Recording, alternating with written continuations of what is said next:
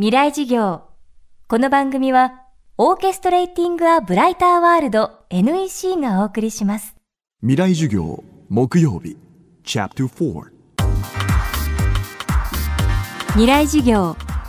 今週の講師は株式会社ビームス代表設楽陽さん。日本のセレクトショップの先駆けビームスの創業メンバーであり日本のファッションカルチャーのムーブメントを数々起こしてきた仕掛け人です。今年は日本をキーワードにした新たなコンセプトの店舗ビームスジャパンを新宿にオープンし注目を集めています。欧米のファッションカルチャーを日本に紹介してきたビームスが40年を経てたどり着いた日本の魅力の発信という新たな方向性。果たしてその先には何が待っているのでしょうか？未来事業4時間目。テーマは沈殿して積み上がるもの。あのビームスをスタートした時今を想像できるかってよく聞かれるんですけども全く想像できませんでした、えー、本当に背伸びして海外みたいな、えー、生活をしたいなとか、えー、家に住みたいなとか、えライフスタイルを送りたいなとかっていうふうに漠然と思ってスタートしたことがですね自分自身が日本人の DNA を持ってそのいいものに気が付くってこともありますしそれから時代も世の中がですねどんどんいわゆる感度であるとかっていうことも含めて日本はすごい成熟したと思うんですね。40年経ってずっと原宿というところでやってきますと街の変化もすごいものがあるんですね。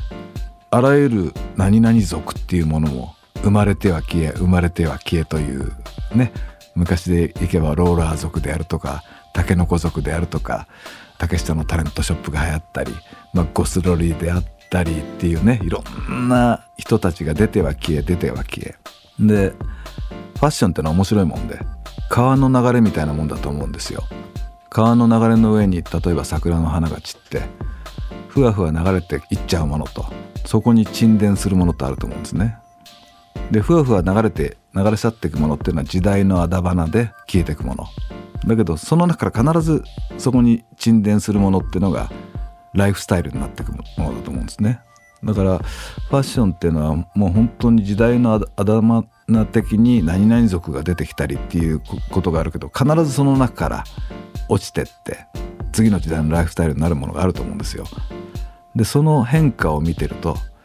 日本とか東京だとかっていうのはものすごく面白い沈殿の仕方をしてるなと思います。世界のあらゆるものが入ってきて一瞬ものすごく流行ってピークを迎えてで昔は海外のものをそのまま形だけ真似したんですけども例えばロンドンでパンクが流行ればあそこにはベーシックな時代背景があるんですけどもところが日本は形だけ取り入れてきた。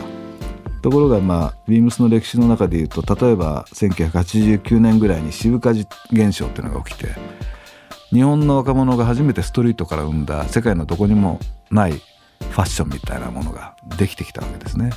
で同じように今の可愛い感覚であるとかあるいは原宿にいますといろんなロリータであるとか何であるとか今までは海外のミラノコレクションパリコレで何か発表したっていうもんじゃないものが日本から生まれてきて何がしか落ちてって次のライフスタイルになるだろうと。でそれを見てると今後日本から海外へっていうのはものすごくできてくるものだなっていうのを、うん、40年経ってすごく感じています。これからは日本で生まれたファッションカルチャーそしてライフスタイルが世界へ発信される時代だと設楽さんは言います。ではそんな時代を生きる若い世代に必要なことは何でしょうか？やっぱり最後はですねあのアナログの世界に戻ると思うんですね。それは情報が発達すればするほどどんどんどんどんいろんな形で情報が入ってくる時に最後に伝わらないっていうのは体温だけなんで実際に経験してみて写真で見るあるいは動画で見る夕日とですね海に沈む本ちゃんの夕日を見た時の鳥肌の立ち方っていうんですかそれは大きな違いがあると思うんで日本中海外にを飛び回って是非見てほしいっていうふうに思いますし出てってほしいと思いますしっていうのが望むところですね。最後にセレクトショップの先駆けとして日本のファッションカルチャーを牽引してきたビームス代表としてセンスとは何か教えていただきました。僕は新入社員が入った時にですねみんなにセンスがいいってどういうことだと思うって全員に聞くんですよそうすると新入社員は例えば、えー、自己表現だと思いますとかあるいは古い言葉で言うと TPO だと思いますとかいろんな答えをします。で僕は最後にみんなの言ってること合ってるよと。それぞれ合ってると。ただ僕の考えるセンスがいいっていうのは相手の気持ちが分かることだと。みんなにセンスのいい人になってほしいって言うんですね。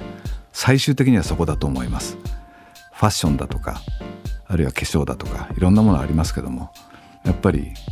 洋服も何もコミュニケーションのツールだと思うんで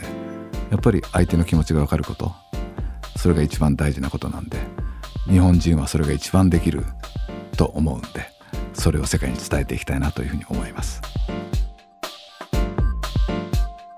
未来事業今日は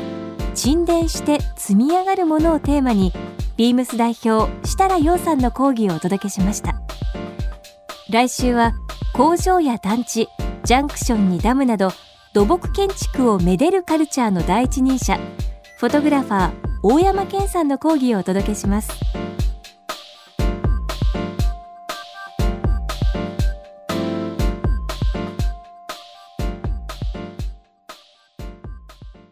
未来事業この番組はオーケストレーティング・ア・ブライター・ワールド NEC がお送りしました。